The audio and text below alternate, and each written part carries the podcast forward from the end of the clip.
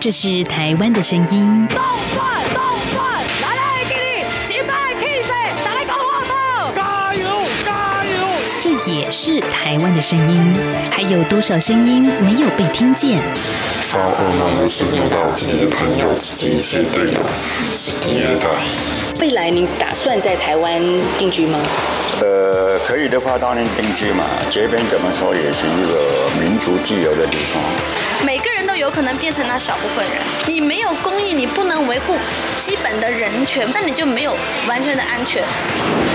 在这狂乱的年代，思考让我们自由，就要听晚报，听见新闻之外。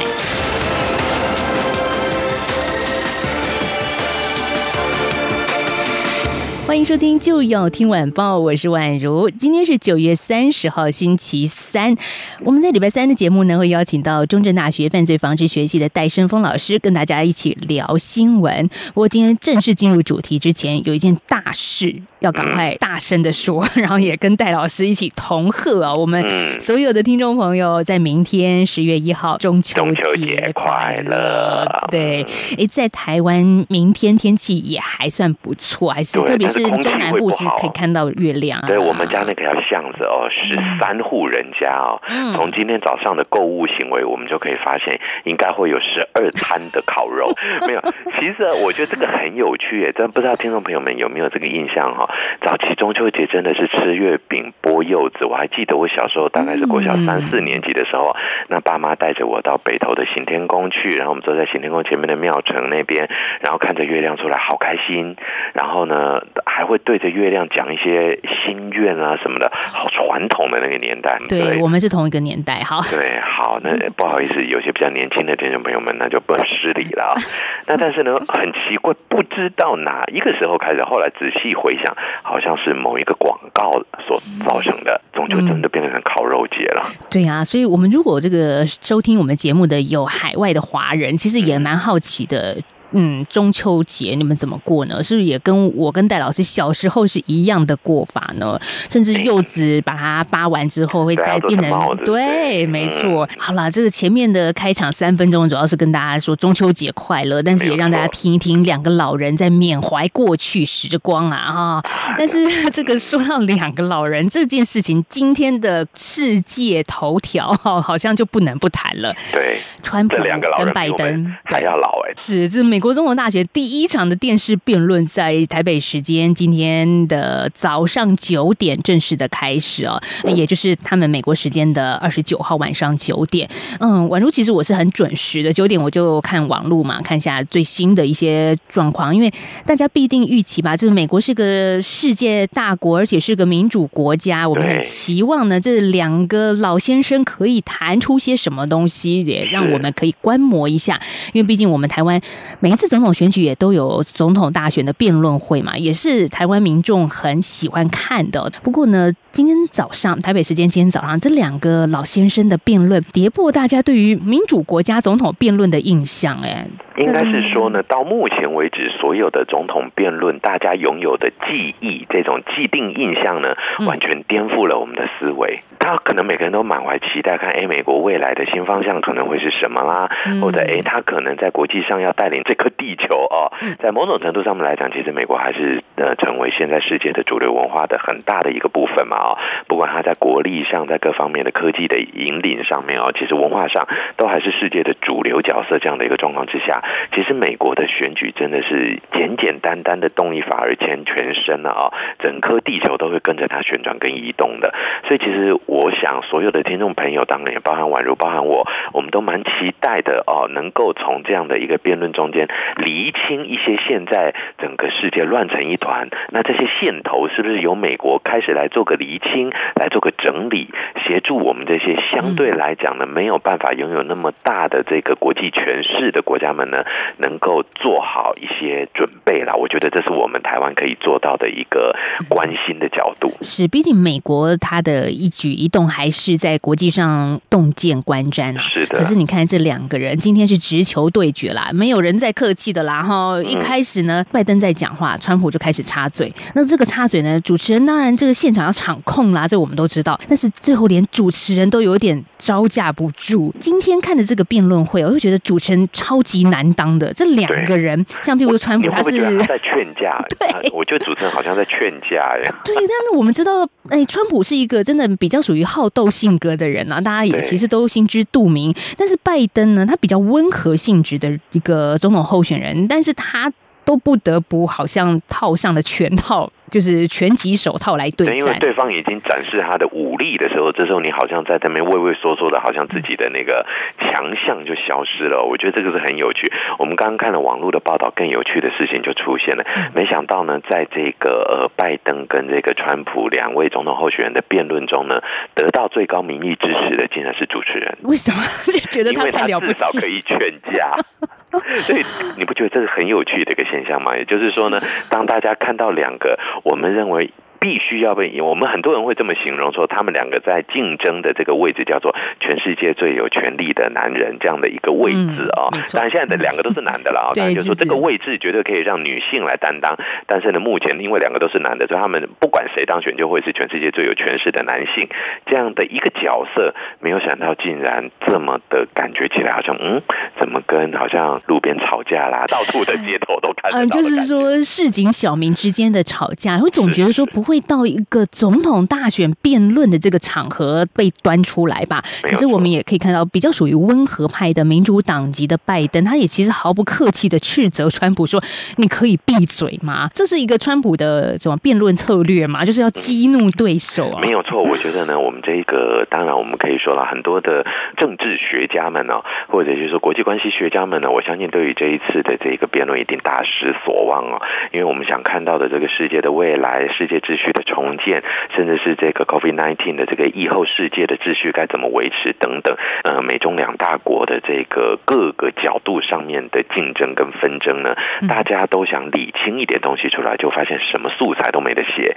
只能从吵架这两个字下来写。我相信很多的这个政治学家们呢，一定感到非常大失所望。但是另外一个角度呢，对我们这个心理学的研究者来讲，其实这一场的辩论呢，我相信呢，足以成为我们的人际沟通的语言使用以及肢体使用上面的经典中之经经典。所以今天我们的节目重头戏当然也就是从心理学来看新闻了。是所以这个媒体真的蛮有意思的。我看到也有统计说，今天的这一场总统大选辩论，川普一共打断别人七十三次，哇，这个媒体很厉害的，这可以算 那一直在算对对对，七十几次，他是干嘛呢？是做给谁看呢？或者是我觉得一个政治人物，嗯，真的就是我们眼前所看到的这样吗？他的言语跟行为跟表情，我想都应该是可以看出他背后还有什么想要表达的端倪吧。啊，没有错。我觉得呢，其实呃，这种总统的在电视上，也就是透过这种大众传播媒体、主流的大众传播媒体呢，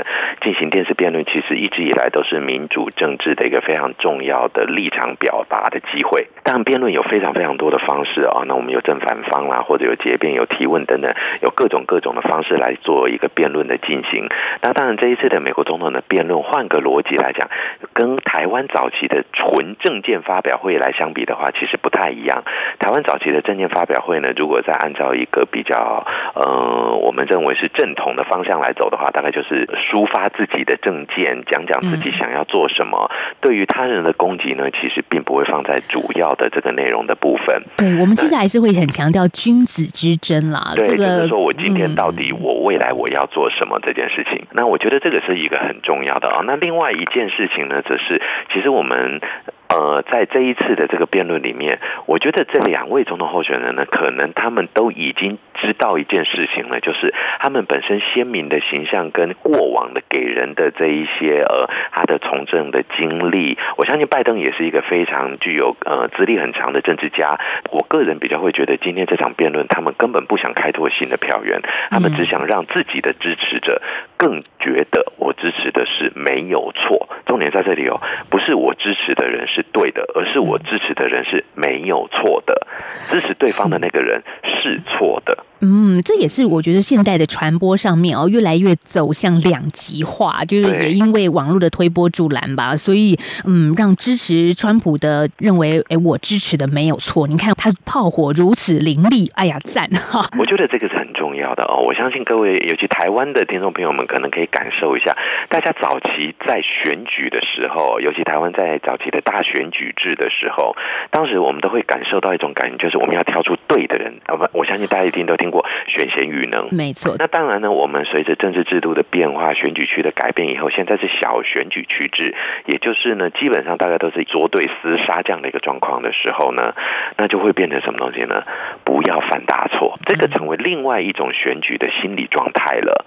所以呢，当这时候呢，当对方出现严重错误的时候，这时候问题就会出现。我们可以举这一次这个呃高雄市长补选作为案例就好了。补选的候选人当时他们对高雄的政见其实大同一小异，也就是说呢，大家都是为了高雄好。也许有的会以前做过的延续一点，但是至少都是希望把这个城市往前推进的。在政见上我们来看呢，在对的这个部分来讲，基本上都是对的。但是回到一个谁没有错，那我们来看一下。我相信这个论文事件是一件很大的错误的一个作为，候选人的瑕疵啦，就是在他的行为上。不管是候选人还是他提出的证件，只要他是嗯没有错就好了。其实我们现在的选民已经退得蛮后面的，选不到对的，那至少选个错少一点的或者没错的，这样就好了。嗯，不过最近几天，其实媒体也做一个调查报道，发现川普他过去没有缴税，是他个人没有缴税啊。是那当然，他这个不知道会不会动摇美国的选民，那我们也都没有投票权了，只能有一点像是一个呃隔岸观火的意味。但是嗯、也觉得说，嗯，那如果再发生在台湾的话，被揪出来说某个候选人他其实家财万贯，可是他从来没有缴过税，这势必让很多的受薪阶级会感到不爽。对，那我觉得这个当然就是说，呃，这个有一个很重要的，在我们说服的这个历程中，或者就是说我们的态度改变，我相信呢，投票本身就是一个政治态度的展现嘛，哦，嗯所以呢，在这种态度的变化的过程中呢，有一个非常重要的一个决定性的因素，就是所谓的自身参照性。什么叫自身参呃参照性呢？意思就是说，这个议题跟我本身有关的程度。那所以举个例子来讲，税这件事情啊，其实呃，川普假定他真的有这个没有呃缴税，没有这个在这个税法上面呢合法来做的这样的一个行为。插播一下，他前几天说是假新闻，好，我们啊，对呃，他先说假平衡报道一下。今天好像一直吵说我有缴，我有缴，他只讲说我有缴，我有缴，好几百万，好几百万这样子对对对。我们稍微平衡一下，看看对给大家对讯息。好，那再来呢？嗯，所以呢，我会觉得就是说呢，其实对于这样的一件事情来讲，其实川普他当然会让中产阶级或者这些受薪缴税阶级呢心生不满，这是免不了的。但是另外一个角度来讲，他会让非常多的企业主们感受到，其实大家都站在同一条船上。搞不好他能够更因为如此而巩固了他的金主对他的斗内的这样的一个地位。也许上流社会的人对税金的看法跟中产阶级对税金的看法本身是不一样的。我相信企业经营者跟企业的我们的这些中产阶级的受薪者，在税金处理上本来就是有不一样的习惯跟经验的。对对，不过这样戴老师其实也提醒大家，他们这两个人今天的辩论到底是做给谁看的呢？其实就是巩固他们的支持者嘛。对他自你己原有的票源，真的，十一月三号美国总统大选要开始投票了，能够在这种辩论里头再拉到多少中间选民的票，这可能嗯也是个未知数啦。但是再巩固，这绝对是没有错的。对，至少不要失分。我觉得嗯现在美国的这次的选举，让我们觉得比较，呃，我是觉得也真的也是期待上的落空啊。可能啊，我觉得我学者偶尔都会觉得，希望能够看到更多往前进的东西。但是我是真的是觉得，这次美国好像只是尽量能够把它维持在现状，能够撑多久就算多久这样的一个执行状况上。所以的确，这两位总统候选人也嗅到了这种气味。我相信他的幕僚们也是这样子的认为。所以，让我们感受到这一次的这个总辩论呢，就是一个持平为上这样的一个观点。嗯，好，我们刚刚谈的比较多是属于从我们台湾的角度出发，因为台湾其实也有总统大选的辩论嘛，我们也看了好几届了，其实也都习以为常了。那下个阶段我们再来谈，今天早上中国的网友其实也蛮热闹的哦，在网络上的讨论。下个阶段我们再回到今天的就要听晚报。大家好，我是疾管处防医师林永清。国际疫情严峻，自国外入境后，请落实居家检疫：一、检疫期间不可外出；二、每天记录身体状况，如果不是，请联系卫生局，不可自行就医；三、家中若有六十五岁以上长者、六岁以下幼童、慢性病患者或没有个人专用房间及卫浴者，入境后需入住防疫旅宿。违反居家检疫规范，最高可罚款一百万元。千万不要以身试法。有政府，请安心。资讯由机关署提供。一起听最有 feel 的台湾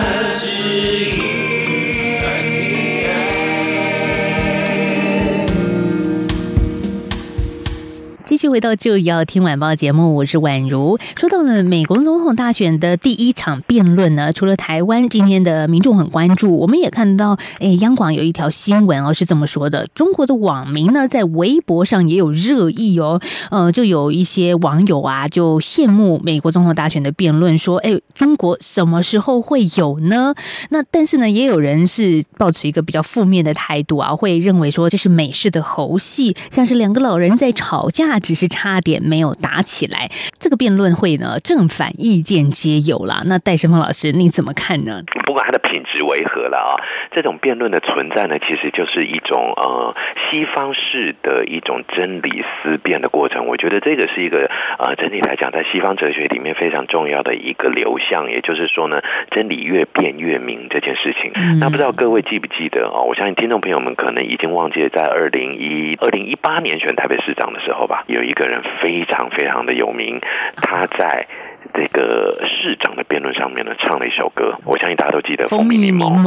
对，对，他就去推广他的蜂蜜柠檬，然后呢之后唱了一首歌，那首歌坦白讲，现在可能大家都忘得差不多，但是人生短短几个秋，就这一句，整个呢，大家在整个场子里面忽然间呢那个点击率一瞬间爆冲，大家觉得这个人真是至少他不虚伪，至少左右两个可能都在讲空话的时候，他愿意说，反正我就是来这边推广我的理念，我的理念叫做蜂蜜柠檬，然后呢对身体非常的好。然后呢，大家反正人生短短的嘛，当成笑话过了就好。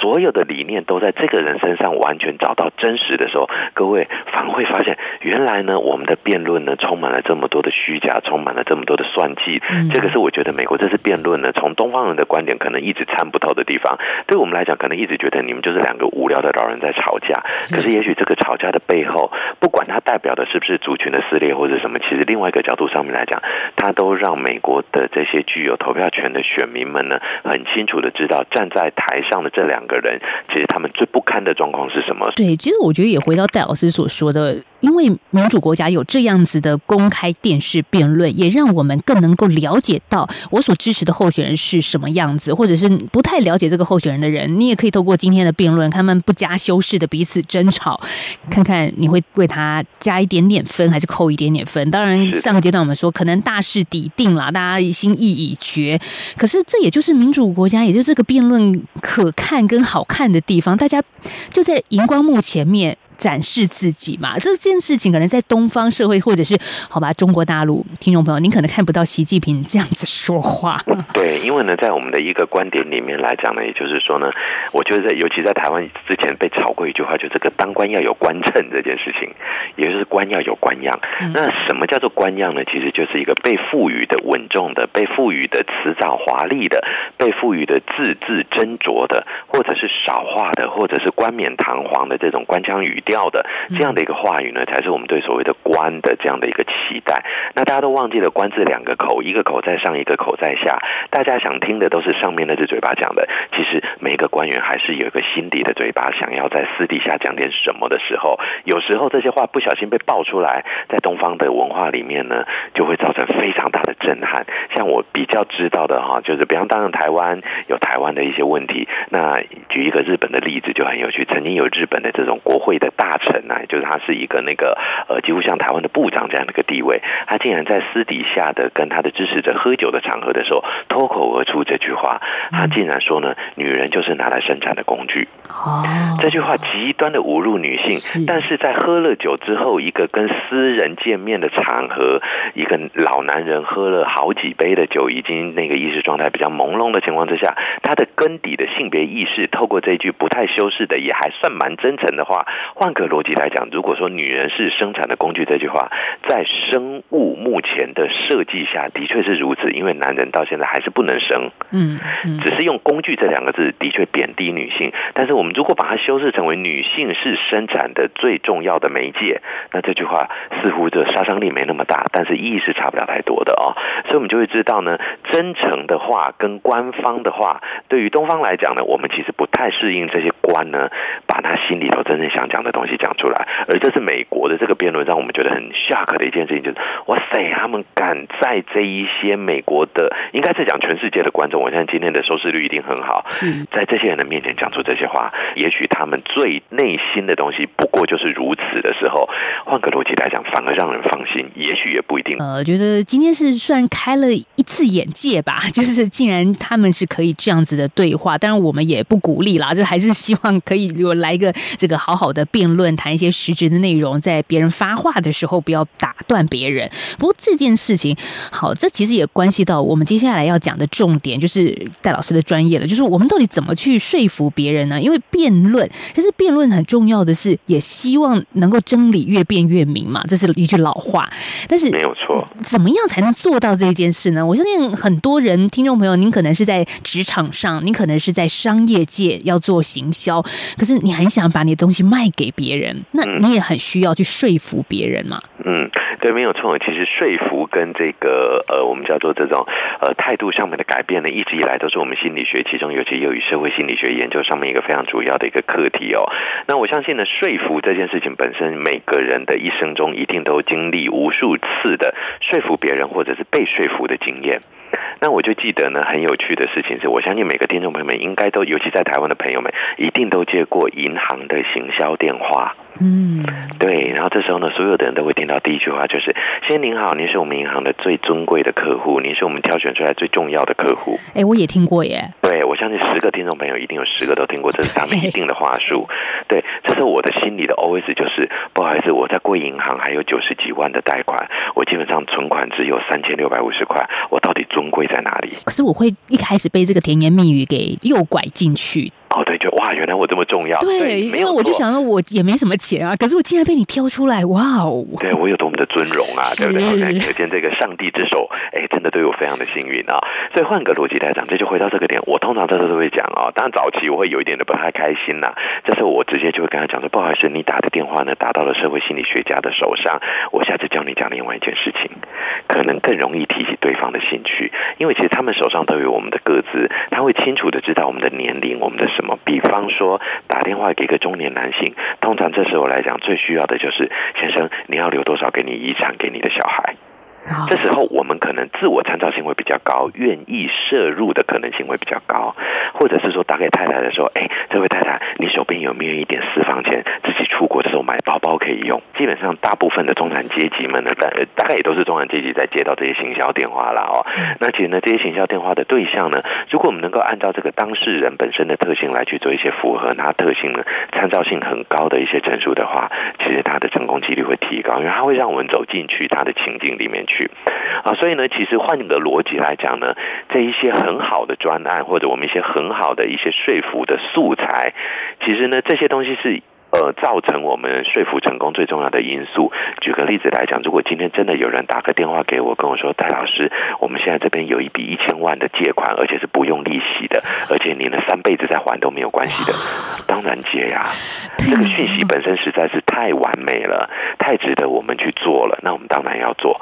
对，但是你如果用话怎么样啊？我们今天这个呢利息非常的低，因为你是一个优良的存户，所以呢，我们今天呢只有零点零零多，然后加手续费，加。管理费，那这时候呢，后续出现的这些补充信息呢，其实就会带来沟通的障碍，因为呢，讯息本身的纯度降低了，它的完美度就下降了。像我们今天呢，想要看到这个川普或者是拜登他们在做这个辩论的时候，其实大家想看到的就是美国治国方针这个纯粹的一个非常完整的讯息。只是很可惜的，这次的讯息基本上是不存在的，大家都没有看到到底美国到底未来会变成怎么样。对，那是讯息本身的问题。这这要。怎么阻止？就是当我我想去说服别人，跟别人在辩论的时候，可是对方一直把我打断。你看今天拜登就一直被打断嘛，那这时候要怎么出其不意？就说：“嗯，川普，你今天的发型蛮好看的。”对，其实这是一个方法哦，很有趣的。哎，没有错，其实宛如这个方法很对，逻辑在哪里的？我们就用周边线索让他呢措手不及，避开这个话题。那这个呢，也是我们常见的。举个例子来说，各位听众朋友，我们不知道有没有发现哈？你有发现哈？所有的听众，广播界这些主播的，能够报国庆的。哎，能够报元旦祝词的这些人的发音都很美，都要像张婉如一样的好听，否则你听不下去啊！对我管他宛如今天报的是专业不专业，听到宛如的声音，我就加分一百分。谢谢。今年十月十号礼拜六上午九点钟，欢迎大家打开中央广播电台，由我张宛如为大家播报国庆。对，你看我们的默契好到都可以自入式行销了。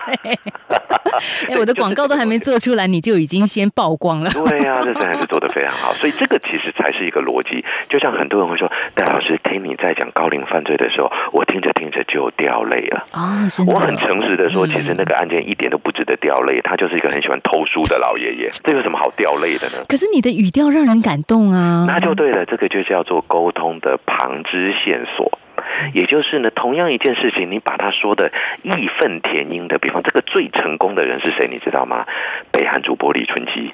哦，据说他可以透过声音就把南韩吓到不敢出兵了，这是北韩人自己讲的啦哦。哦，你这样等下南韩的听众要写信来骂啊？这 个因为我不知道是北韩自己讲，但是呢，你也会发现呢，李春基厉害的在哪里？他只要一播报新闻，所有听不懂韩文的人都会笑，对不对？那他的这个周边线索就是非常成功的。他负责出来的这种传播讯息量，其讯息是什么我们已经不在意了，但是他的传播的效果就很成功。大家一听，哇，李春基奶奶来了，那他的个人形象也建立了，传播的周边线索也建立了。其实本身来讲，他的传播的成功率就提高了。嗯，哎，所以我们看到为什么今天有中国网友其实也提到，看美国总统辩论比国内也就是中国的综艺节目好看太多了。对，因为其实。他们的综艺节目一般来讲都包装的极端的完美，啊，所以呢，我觉得这个是可能是世界各国对中国都不太了解的地方哦。可能台湾，因为我们至少是系出中华文化，多少有一点点感觉啦。啊。我就记得很清楚，我当年在当兵的时候，我们司令官他是戴着白色的棉质手套，哎，不错，白色那种纱质的手套，然后去哪里做检查呢？去那个抽油烟机的管线的最后。是他要看小兵有没有偷懒吗？他就。要检查清洁程度，其实这都已经是舍本逐末的事情了，这跟战力一点关联都没有。或者我们今天呢来去折那个棉被，折到四角要割人，这个其实呢，当然它是一个纪律的展现，但是跟战力呢并没有太大的关系哦。所以我们就会去思考到这样的一件事情。如果说中国的朋友可能会觉得说，哇，没我我记得很多的这些中国的朋友来当当年来台湾观光的时候，最喜欢的就是很多导游都这样跟我讲，九点以后不准排行程，嗯，因为他们要看争论节目。对对，那就是什么？因为他会发现台湾人在争论节目上好真诚的抒发己见。那其实呢，我后来发现我们很多的陆生来台湾也迷上了看台湾的争论节目。他说：“哇，你们真是好看呐！”我就说你们真的搞错了，那些人是为了演给你们看，演的很真诚。对我，我在想说，你刚刚讲的真诚，我是不是要？我们要打问号。对，你要看真诚，不如来看戴老师上心理学，那才真诚啊！哦，其实这样还蛮想看戴老师上政论节目的，不知道是会唱作居家，还是痛哭流涕啊？对，可能我就直接哭给你看，对不对？哇，那感觉你想想看，一个金钟得主，然后落泪了，然后那那种感觉，你有没有觉得这些都是旁支线索？不管今天站在台上的人的表现什么，其实真诚，很多人会用一种他敢讲这个。非场面话来作为一个真诚的一个指标，其实这当然。比较真诚一点点，比起关腔关调来讲，让人家觉得有意义；比起完美的铺排来讲，会让人家觉得哎有瑕疵的人，有一点点问题的人，感觉起来比较像个人类。但是换个逻辑来讲呢，都不脱他们还是在操弄着我们的讯息周边系统，试图影响我们对他们的了解，并且让我们尽量摆脱讯息这个事件本身是一个贫乏的、是一个枯燥的这样的一个逻辑。也就是说呢，也许拜登跟呃川。这两位的总统候选人，他们本身的背后真正的治国治国的这个讯息跟理念呢，其实两个人可能是类似的，甚至是没有什么好再去做比较它的异同的部分，所以只好拿这些周边线索来去做一个呈现。听老师讲了一席话，讲真诚啊，我就突然觉得说，其实宛如也不太真诚，因为每一集节目我都把戴老师的这个呈现剪得没有瑕疵。对，其实我们中间很多的暴雷哦，其实剪掉非常多更精彩的部分，都只有我自己欣赏了哈。对，所以下次应该开一个节目，叫做“真的坦诚相见的戴神风”。对，就是就要听风暴。风暴哦，哎，真的好好听哦。对呀，不是晚报哦，是风暴。好了，下次我们有机会另辟战场，讲一些真正风暴的事情。没有错，今天还是要保持完美的形象，深度的分析。好，再次谢谢戴胜峰老师来到我们礼拜三的就要听晚报，也祝福大家中秋节快乐了。中秋快乐，拜拜。明天再聊，明天中秋节还是有节目哦。好，要锁定我们就要听晚报，再见喽。